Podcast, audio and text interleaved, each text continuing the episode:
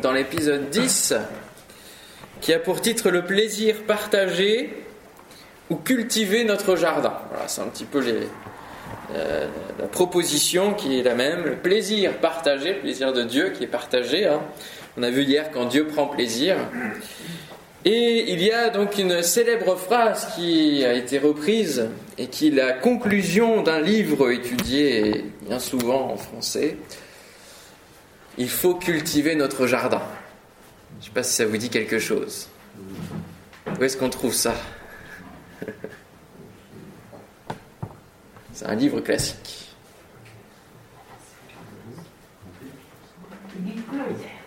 Hmm? Le guide close. Ah, non, ça. D'accord.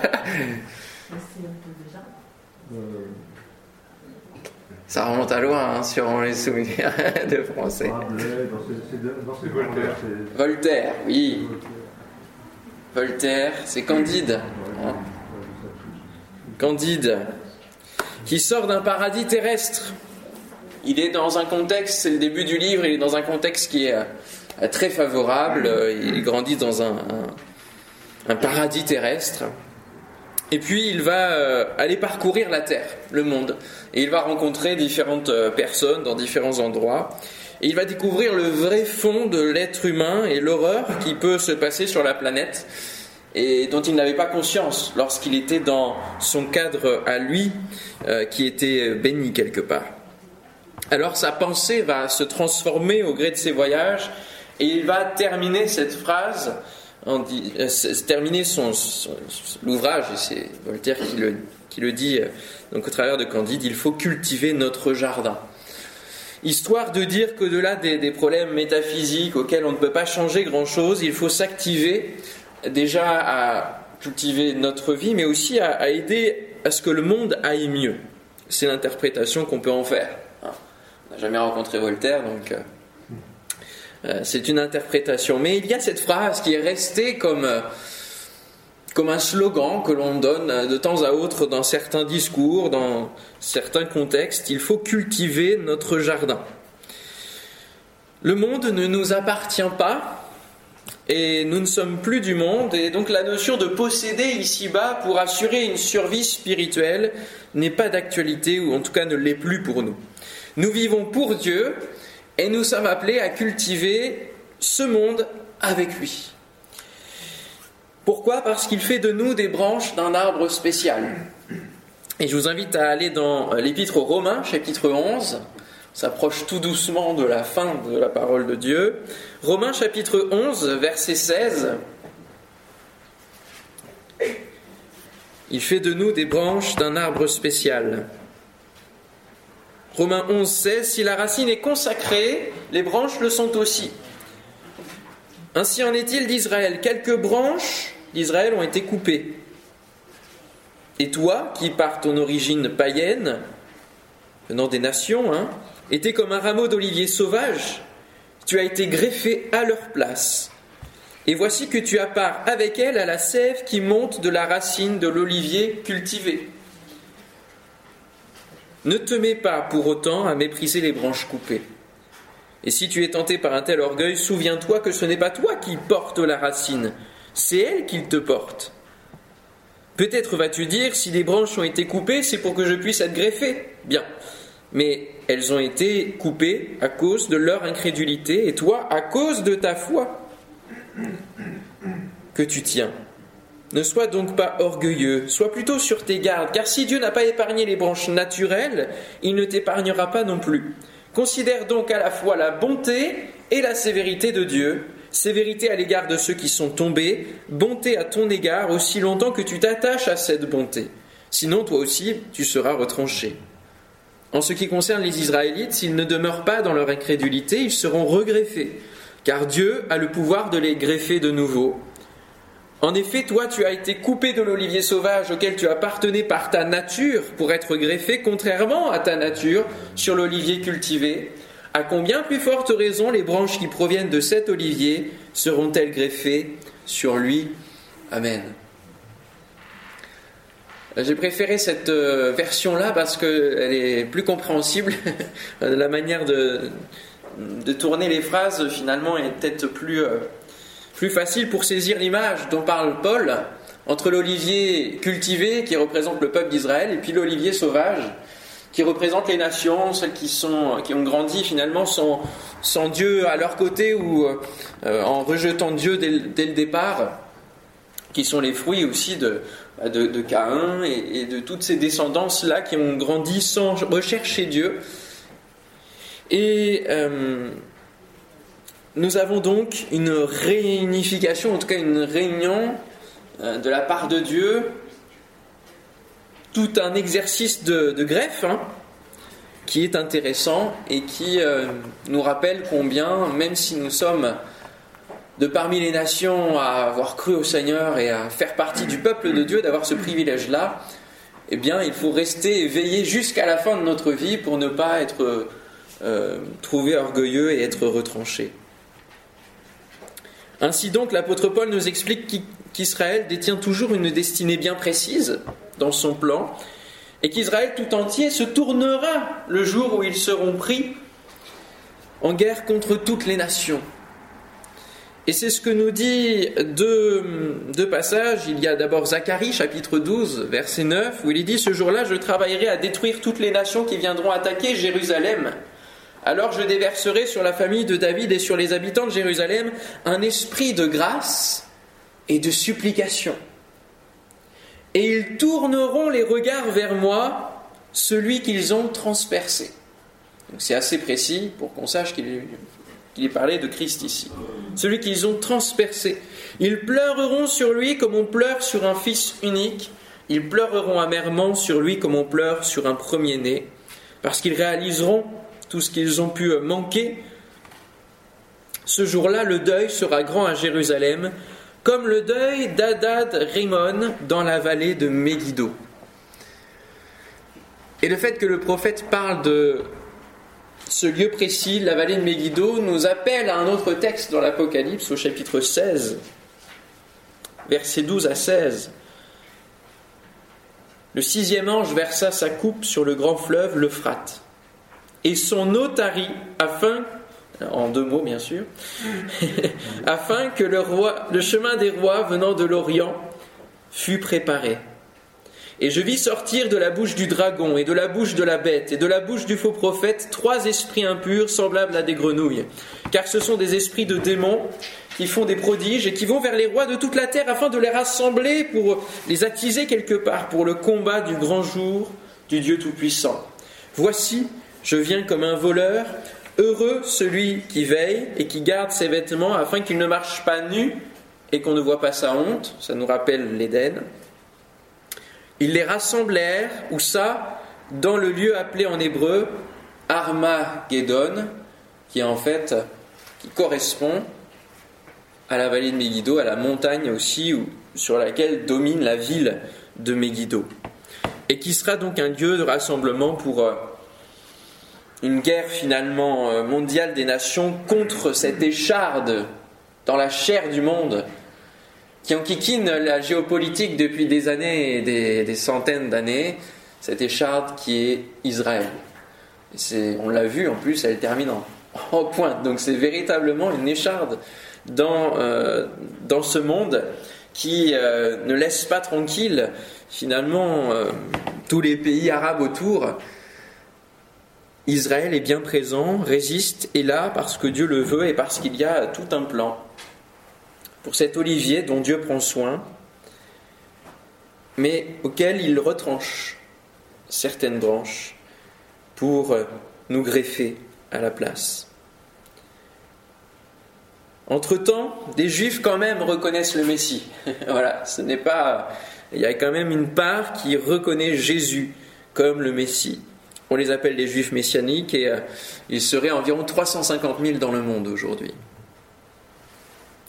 Alors, le Seigneur nous invite, et au travers de l'apôtre Paul, à, ne pas mépriser le peuple juif, à ne pas euh, l'accuser comme euh, la, tradition catholique notamment a pu le faire, de, de montrer que c'était eux qui avaient crucifié Jésus et donc qu'ils étaient, qu'ils s'étaient fait ennemis de Dieu et qu'ils étaient euh, quelque part à mépriser parce que nous, nous avons euh, euh, eu les yeux ouverts sur Christ, nous avons reconnu que c'était Christ.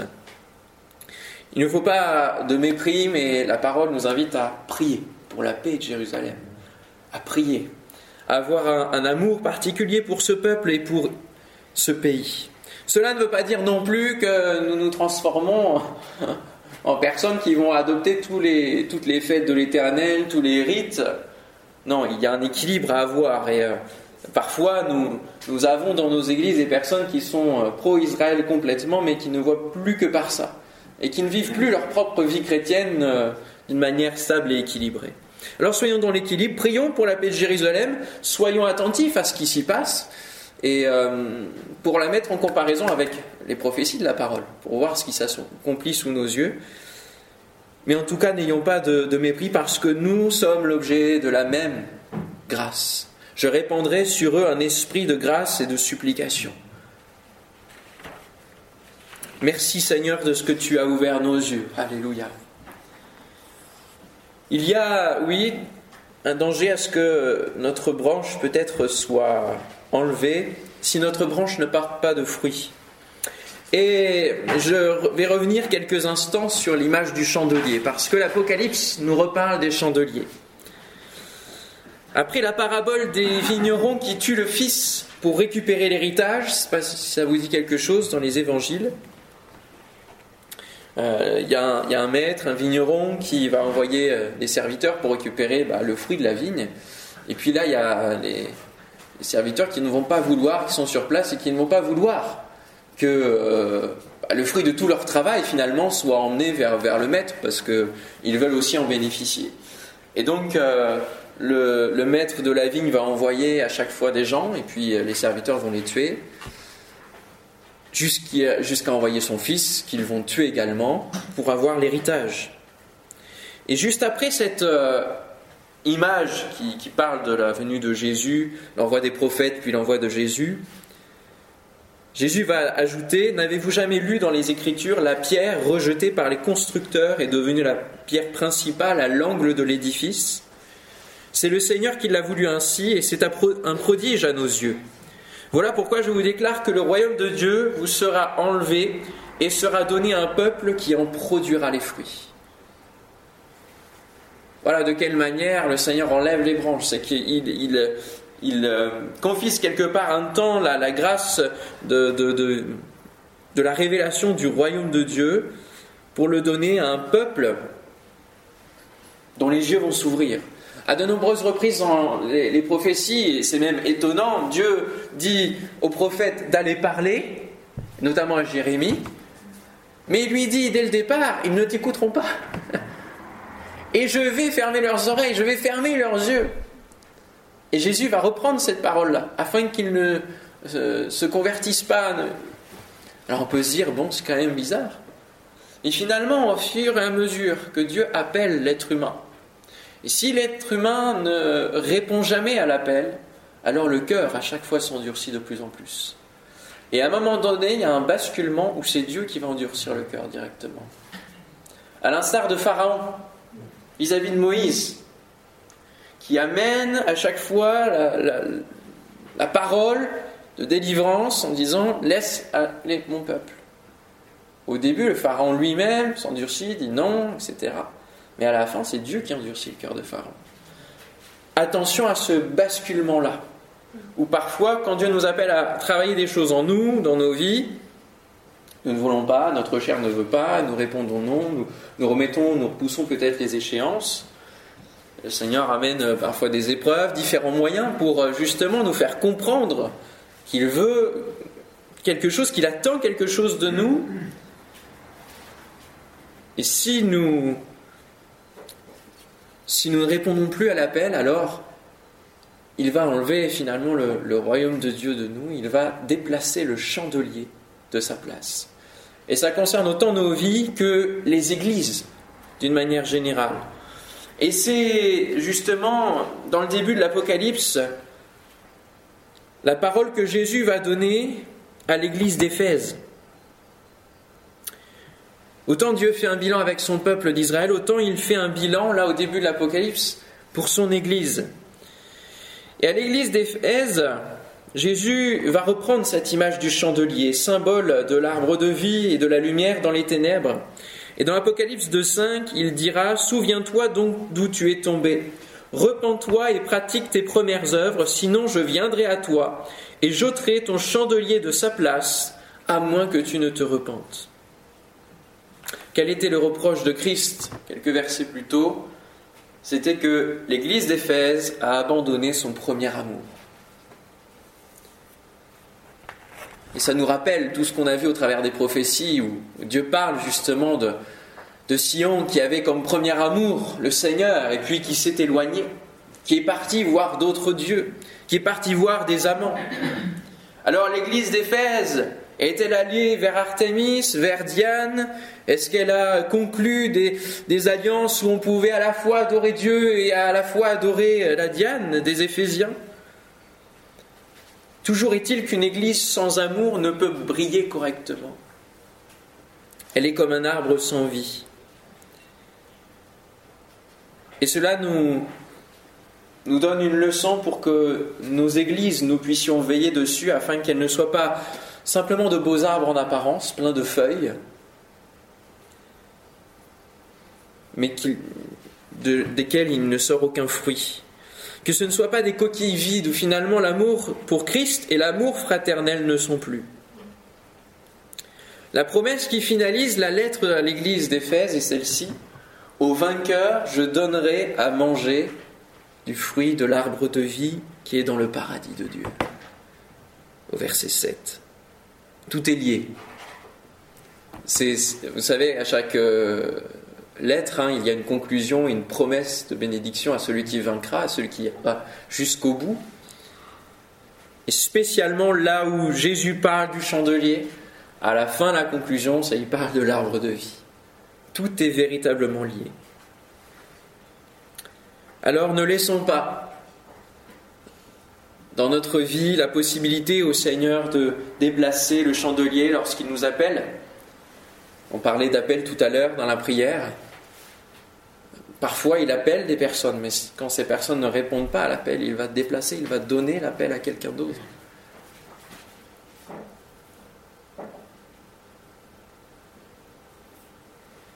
Il peut s'agir euh, pour là peut-être aussi des dons spirituels, enfin, peu importe, il peut, il peut déplacer face à l'endurcissement de notre cœur.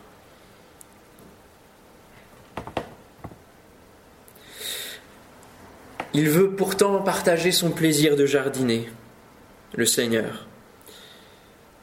Moi j'ai planté, dira Paul, Apollos. Qu'est-ce qu'il a fait Apollos? Il a arrosé, mais c'est Dieu qui a fait croître. Peu importe en fait qui plante et qui arrose, ce qui compte, c'est Dieu qui fait croître. C'est la finalité.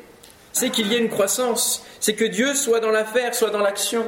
Celui qui plante et celui qui arrose sont égaux et chacun recevra son propre salaire en fonction du travail accompli.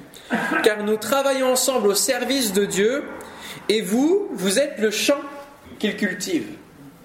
Alléluia.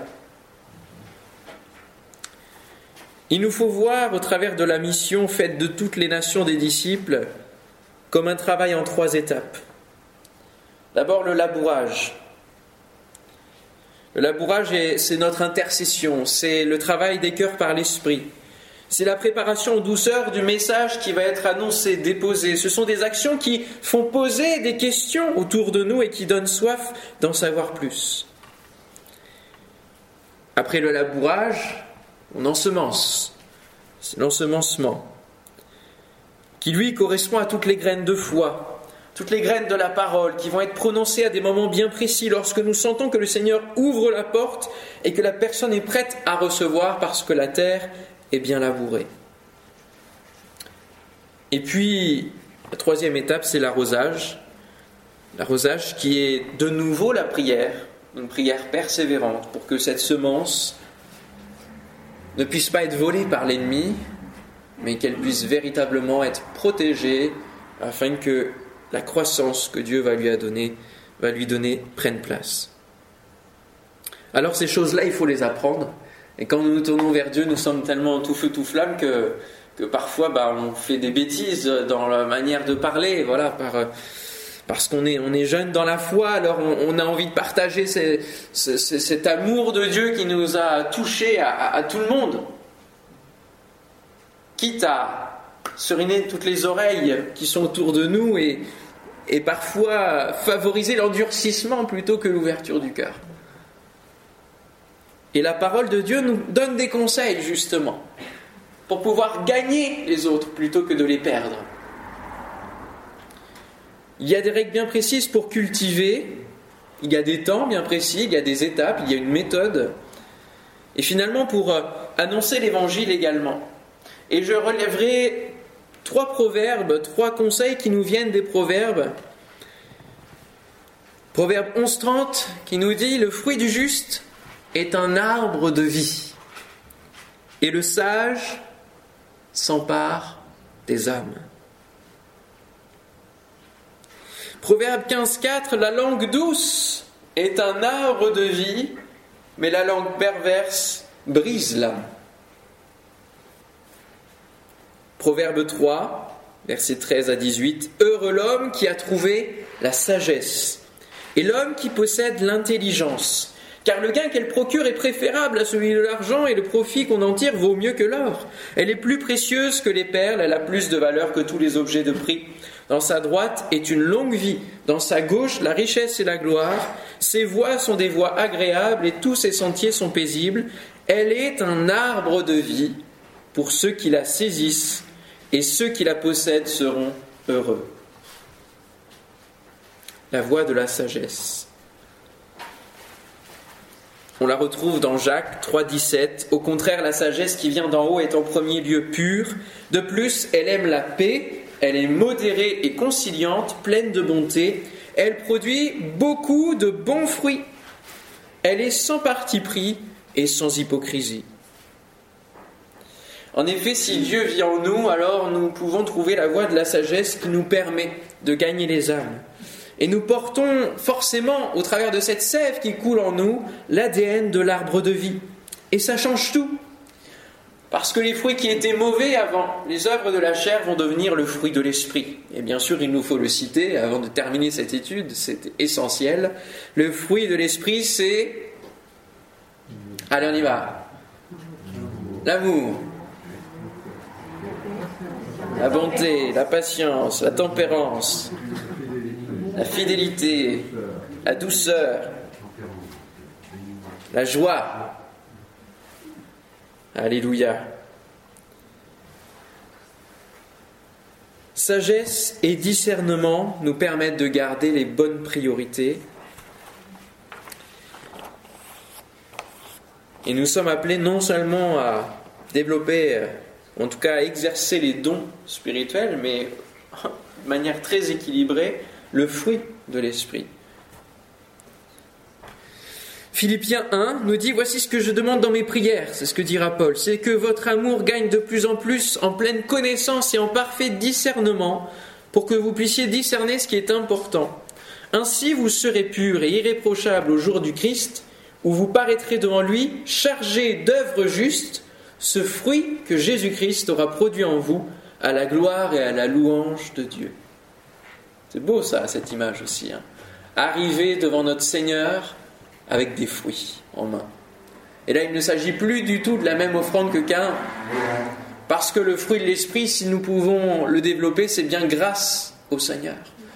C'est grâce à lui, c'est parce que nous sommes connectés à l'arbre de vie, c'est parce que nous sommes dans le jardin de Dieu, donc dans son cadre. Et là, cette fois-ci, cette œuvre de fruits, cette, offrande de fruits, elle est juste et elle réjouit le cœur de Dieu. Alléluia. Nous réparons en venant finalement ce qui a été perdu et échoué. Alors cultivons notre monde en évangélisant, mais aussi en nous occupant justement de la guérison dans différents domaines. J'ai été interpellé par euh, un message d'Éric Toumieux, missionnaire au Sénégal, qui fait partie de la porte ouverte chrétienne et qui a apporté dans son dernier message ici, de passage en France, justement le fait, il, a un petit peu mis l'accent sur le fait que souvent on s'occupe de la guérison spirituelle, de, de que, que cet aspect spirituel, mais finalement Dieu nous offre aussi la possibilité de guérir dans différents domaines. Et que nous sommes là, en tant qu'Église, pour réparer, guérir de la part de Dieu. Différentes choses que l'homme a touchées et qui sont, euh, euh, qui sont détruites. La parole de Dieu nous appelle à relever d'anciennes ruines, à être réparateur des brèches. Et euh, pourquoi cette œuvre qu'il a créée au Sénégal a, vu le jour? C'est parce qu'à un moment donné, il était lassé de prêcher des messages dont il ne vivait que très peu dans la pratique. Et le Seigneur l'a conduit dans ce pays du Sénégal à ouvrir l'œuvre de Beersheba. Et alors qu'il a commencé à planter des arbres dans un désert, hein, c'est un véritable désert, il a depuis 15 ans, avec euh, bien sûr une équipe et un travail local, planté plus de 100 000 arbres. Et c'est un véritable oasis dans le désert. Et tout ce qui est fait, toutes les plantations, toutes les cultures sont faites sur la base de principes bibliques. Et ça devient un cas d'école qui va se transporter dans différents pays et cela nous montre que nous pouvons participer à la guérison de notre monde, même de manière très territoriale, très terre à terre, justement. Et ça suscite, ça a la guérison ensuite des cœurs, la guérison des corps. C'est-à-dire que c'est pas juste une œuvre euh, caritative, c'est pas juste une œuvre sociale, c'est pas juste quelque chose qui répond à un besoin du pays, qui fait du bien au pays. C'est que derrière tout cela, il y a des âmes qui viennent, qui se tournent vers le Seigneur, et qui comprennent la vision du royaume de Dieu. Alléluia. Qui sont guéris. Ça fait du bien dans tous les domaines. Alors je voulais le, passer euh, pendant cette semaine, mais en fait il est en, location, donc euh, il faut avoir Internet. Et bon, vu l'Internet d'ici, c'est un peu compliqué. mais euh, il y a un film qui existe là-dessus qui s'appelle justement Bercheba. Un Éden en plein désert et qui dure 28 minutes. Si vous voulez regarder, c'est disponible sur Internet. Euh, c'est assez euh, intéressant à, voir comme exemple de ce que Dieu peut faire au travers de nous. Il peut faire bien plus que ce que nous pensons ou imaginons. Hein, parfois, nous, enfin souvent même, nous nous limitons et c'est important que nous puissions nous laisser ouvrir, étendre nos limites.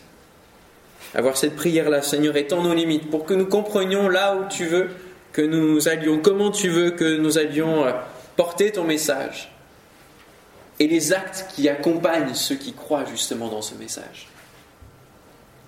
En conclusion, je dirais que Dieu va protéger du jugement justement tous ceux qui portent des fruits.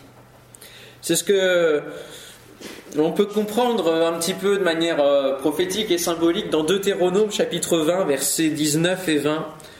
Dieu a donné cet ordre lorsque vous attaquerez une ville et que vous serez obligé de prolonger le siège avant de pouvoir vous en emparer, vous ne porterez pas la hache sur les, arbres fruitiers des alentours. Vous pourrez en manger les fruits, mais vous ne les abattrez pas, car l'arbre des champs n'est pas un homme pour que vous le traitiez comme assiégé. Vous pourrez seulement détruire et abattre les arbres dont vous savez qu'ils ne portent pas de fruits comestibles. Vous pourrez en utiliser le bois pour des ouvrages de siège contre la ville qui est en guerre contre vous, jusqu'à ce qu'elle succombe. Alléluia. C'est étonnant ce conseil-là. Mais alors que finalement la colère de Dieu va se répandre sur ce monde et que, euh, avant même la colère de Dieu, les, les, hommes se font la guerre les uns envers les autres, contre les autres, il épargnera dans tout, ce qu'il y aura de, de mauvais et d'esprit de guerre, il va épargner ceux qui porte des fruits. Alléluia. Ceux qui appartiennent au Seigneur ne connaîtront pas cet épisode du jugement parce qu'ils sont sauvés en Christ. Alléluia. Ce qui sera jugé, ce sont les fruits, ce seront les œuvres. C'est cela qui passera dans le feu divin et qui révélera véritablement la nature de ces œuvres et leur, poids en termes de gloire céleste alors que nous puissions être justement sous cette protection parce que nous portons des fruits. Alléluia.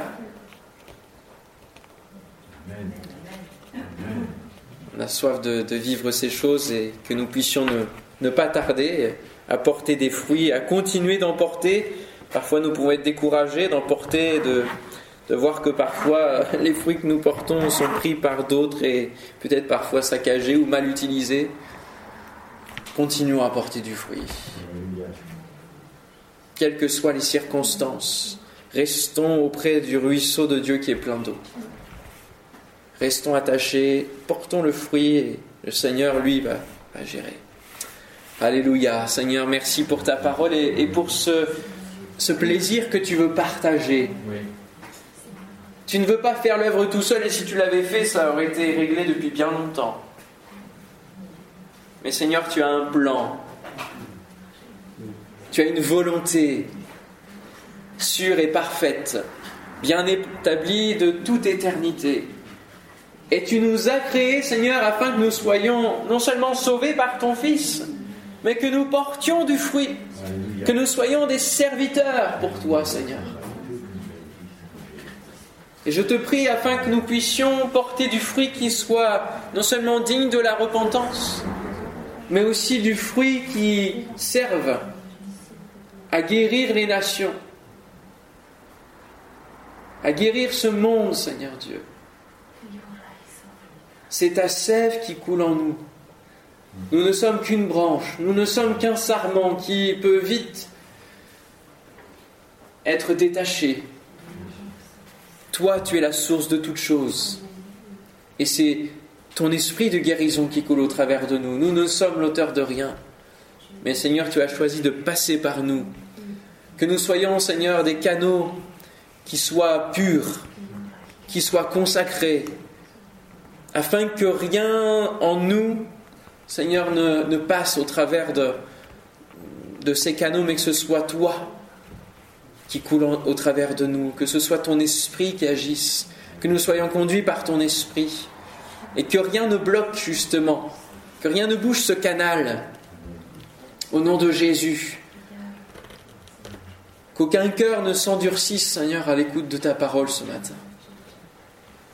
Je t'en prie, Seigneur. Viens au contraire mettre ton amour qui va venir le, réchauffer, qui va venir le rendre bouillant pour toi, Seigneur. Au nom de Jésus, que si nous sommes loin de notre premier amour, Seigneur, nous puissions revenir ce matin. Parce que tu nous attends, non pas pour nous juger, mais pour nous émonder, afin que nous portions du fruit. Tu nous attends pour jardiner avec toi. Oh, quel bonheur, quelle grâce. Que ton nom soit glorifié, Père.